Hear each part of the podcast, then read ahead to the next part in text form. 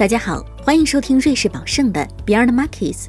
Beyond Markets 是一档专家访谈系列节目，来自全球各地的专家将在节目中畅所欲言，分析全球市场动态，并分享他们的重要见解和投资策略。在每一期节目中，我们将针对不断变化的经济和市场格局，穿越迷雾，看透本质，为您带来切实可行的投资建议和宏观研究成果。在收听本期内容之前，请了解本节目结尾的重要法律信息，并浏览 www.dongjuliusbell.com/legal/podcast，了解更多的重要法律信息。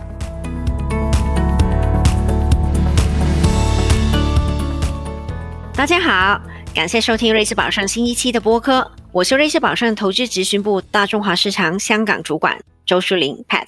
今天我再一次请来瑞士宝盛香港区研究部主管邓启之先生 Richard，跟我们聊一下宏观跟投资的趋势。各位好，很高兴有机会参与这一次的播客。Pat，今天我们的主题是欧美的通胀，对吗？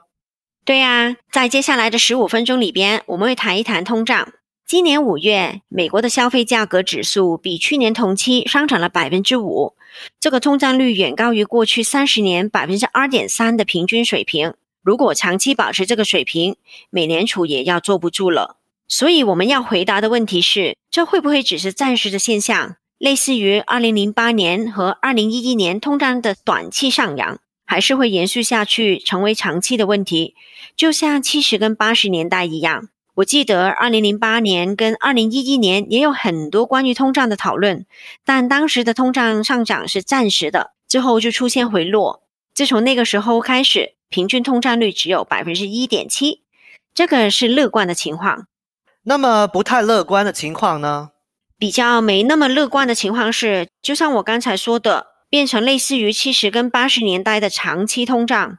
当时标普五百指数表现就不太好了。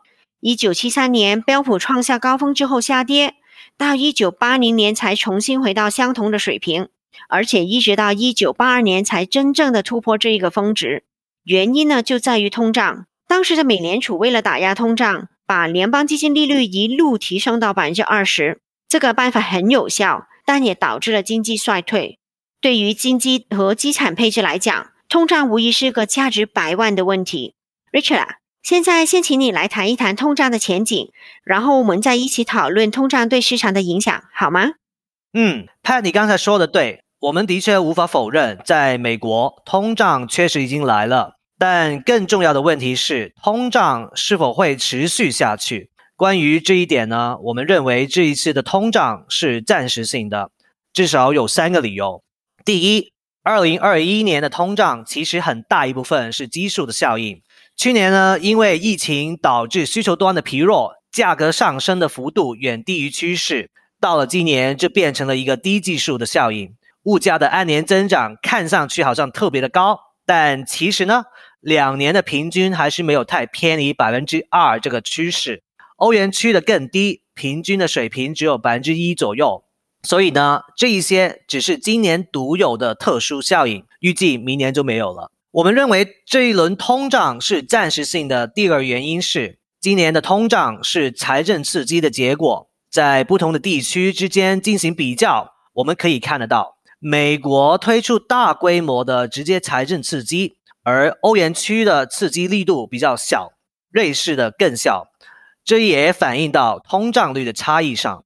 现在美国的通胀率达到百分之五，同期。欧元区的通胀率只是大概百分之二，而瑞士几乎是零。通胀是财政刺激的结果。明年呢，维持同等的财政刺激，继续向美国的消费者发现金补贴，这个可能性我们觉得非常低。因此，我们认为很难维持同样的需求。而目前的通胀至少有一部分是从需求拉动的，所以呢，我们认为现在看到的高通胀只是暂时性的。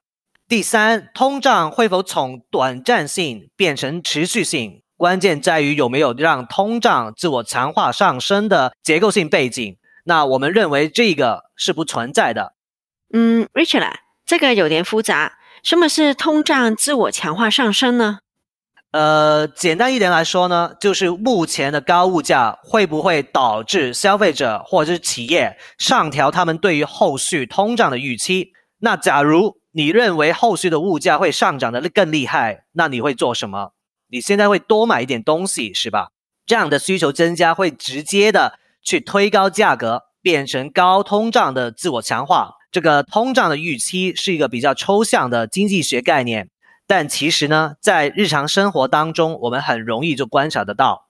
目前来看，随着通胀上升，价格上涨导致需求下降了。例如，在美国的住房市场，由于房价上涨，买房的需求减少了，同时价格上涨也导致部分存在供应瓶颈的领域投资增加。比方说，在半导体的领域，台湾和韩国都宣布了要投入大量的资金，因此。我们看到通胀上升导致了需求下降，供应增加，这样的结构性背景会避免通胀自我强化上升。实际上，它甚至可能会导致未来九到十二个月供应回升，同时需求减少，从而推动价格大幅度的下滑。谢谢 Richard。那现在我们来谈一谈欧美通胀对市场的影响吧。回顾历史。我们发现，与通胀最为正相关的资产是大宗商品和房地产。换句话说，当通胀上升的时候，它们的价格也会上涨。其实这也符合逻辑啊，因为住房、交通和食品是消费价格指数中权重最大的三个部分，而它们的价格都基于大众商品或是房地产。可能我不说，大家也知道，过去一年大众商品和美国的房地产价格上涨了好多，大众商品上涨了百分之五十。美国住房价格呢就上涨了百分之十四，大部分发达经济体也上涨至少了百分之十。股票和债券虽然不包含在消费价格指数当中，但我们回顾历史资料发现，股票和债券跟通胀之间也存在明显的关联。我们先来看债券市场，简单的说，债券不喜欢通胀，这个是因为当通胀率上升的时候，央行会介入，通过上调官方利率来打压通胀。即使官方利率不上升，如果市场察觉到通胀的苗头，市场利率也会上升，作为风险的补偿。而当利率上升的时候，债券价格就会下降了。那还好吧，因为我们刚才提到，通胀只是暂时性的。是的，通胀是暂时的，但这不代表利率会下降，因为现在利率已经非常低了。去年八月，十年期美国国债收益率只有百分之零点五，创了历史的新低。但从那个时候开始，经济开始好转。今年初十年期美国国债收益率是百分之一，之后又升到了百分之一点六。如果经济技术复苏，收益率怎么可能不上升呢？因此，我们瑞士宝盛预测一年后收益率可能会达到百分之二点一。如果真的是这样，总体局面还是会对债券不利。只要看看今年的债券回报率，就能知道这一句话对不对了。在债券市场上，长期美国国债的规模最大，它们的价格从年初到现在下跌了百分之十以上。投资级债券下跌了百分之五左右。今年回报率最好的债券是高收益债券，价格持平。那 Richard 可以让你讲一下股票会怎么被通胀影响吗？行，在股票市场有一种的说法是，当通胀上升的时候，应该持有股票，因为通胀上升时。现金的价值下降，那还不如持有资产。如果仔细的看股票市场的各个板块的话，与通胀联系最紧密的就是所谓的周期性板块。在这一些板块当中，企业的业绩与经济是同起同落的，其中包括银行、工业产品和原材料、机械、汽车、化学品、大宗商品等等。有一些股票呢，就不太喜欢通胀，比方说公用事业、电信和必需消费这一类公司的产品，不论经济好还是坏，都有一定的需求，因此呢，增长率非常的稳定。这也意味着他们的现金流充裕，可以用来支付股息。但如果通胀和利率上升，股息的吸引力就会下降，因此他们的股价需要调整，才能恢复对于投资者的吸引力。债券其实也是同样的道理，这个就是通胀对于股票市场的影响。那如果我们是对的，通胀是暂时的，股票的投资者应该感到高兴。那万一通胀开始快速上升呢？那市场利率可能会拉高，债券价格下跌，这个会对股票产生负面的连带影响吗？这样说吧，目前的十年国债收益率只有百分之一点六，还远远没有到能冲击股票市场的水平。至少从历史上来看是这样子。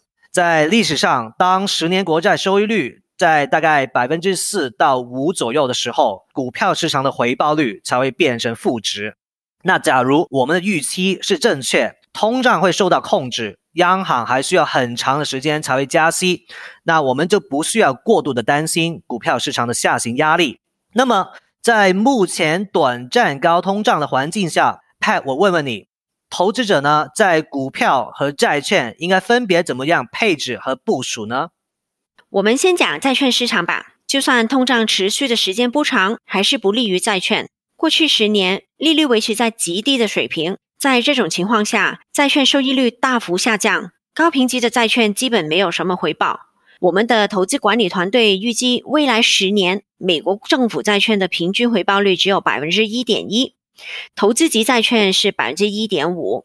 但对于债券市场中规模较小、风险较高的部分，也就是高收益债券呢，如果经济继续好转，这些公司清偿债务的能力就会增强。他们的信用评级也会被上调，吸引力当然也会增加了。至于股票市场，过去一年我们之前提到的周期性股票的表现跟大盘表现基本一致，这种情况可能持续下去。但原材料和工业股最近的表现非常好，目前它们相对于大盘的估值已经高于长期的均值，所以我们认为应该买入银行，因为从相对估值来看，跟历史水平相比，银行目前的价格并不贵。嗯，Pat，让我打断你一下。周期股呢，顾名思义就是跟着这个经济周期在走。那你刚刚提到这一些都是经济复苏的受惠股，但经济上行的周期不会无限的去延续，它一定会有它的峰值。那你认为周期股呢，还可以走多远呢？股票市场一般会提前六个月左右反映出经济见顶的预期。按照我们瑞士宝盛的观点。大概明年第二个季度，通胀会回到百分之二左右。那么，周期股预计会在今年第三个季度开始走弱。不然，我们看得更长远一些吧。比如未来五年，我们比较看好能够从结构性趋势中获利的公司，主要是科技的进步，比如网络安全、云计算和人工智能，还有生命科学的突破。但这些都是成长板块，其中公司的估值并不便宜。如果通胀继续上升，利率随之提高。他们未来盈利的折现价值就会下降，导致价格下滑。就是因为这样，关于通胀是暂时线上这个判断是否准确，就变得非常重要了。所以，Richard 啊，我想问的是，我们刚刚提到的基准预测当中，有可能出现什么样的风险呢？在什么样的情形底下，你会改变对通胀的判断，从而我们需要调整资产配置呢？我觉得呢，有几点我们还是可以留意一下的，其中之一。当然，就是通胀数据后续超预期的维持高位，直接告诉我们这个短暂高通胀的观点是错误的。不过，我觉得更重要，我们更关注的是金融市场开始担心通胀，市场的利率开始上涨，这样子对于市场的冲击会比较直接。但目前我们还没有看到这一种情况，现在整体的通胀压力还是比较温和。不过，如果我们看到消费者和企业行为发生变化，增加我们刚才说到的高通胀自我强化这个概率的话，那我可能会改变观点。目前为止呢，我们看到市场对于价格上涨的反应是增加生产，小幅度的降低需求。那当然，最近资产市场还是有一些压住通胀上行的投机操作。不过，这还没有影响到实体经济的产品和服务的价格。另外，如果未来出现工资上涨的预期，我们也可能会改变对于通胀持续性的判断。目前为止呢，我们还没有看到这样的迹象。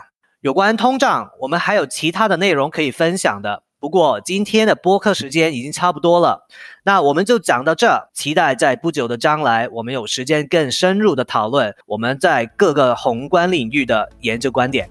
谢谢 Richard，我代表瑞士宝盛的全体同事，感谢大家收听，期待很快在播客频道跟大家再会。感谢您收听瑞士宝盛的 Beyond Markets。如果您喜欢本期内容，可以通过 Spotify 订阅节目，也可以通过我们的网站随时随地收听我们的节目。欢迎浏览 www.juliusby.com，进一步了解瑞士宝盛、我们的团队以及我们的最新观点。我们将在下一期节目中为您带来全新的内容，欢迎到时收听。以下内容为节目免责声明，本节目中所述信息与观点属营销资料。并非独立的金融或投资研究成果。本节目内容仅供参考，并不构成经由或代表瑞士宝盛发出的买卖任何证券、证券相关衍生工具及其他产品，或参与任何司法管辖内的特定交易的邀约、推荐或邀请。对因使用本节目内容而导致的任何损失，瑞士宝盛不承担任何责任。请浏览 www.juliusbear.com。Slash legal slash podcast，了解更多的重要法律信息。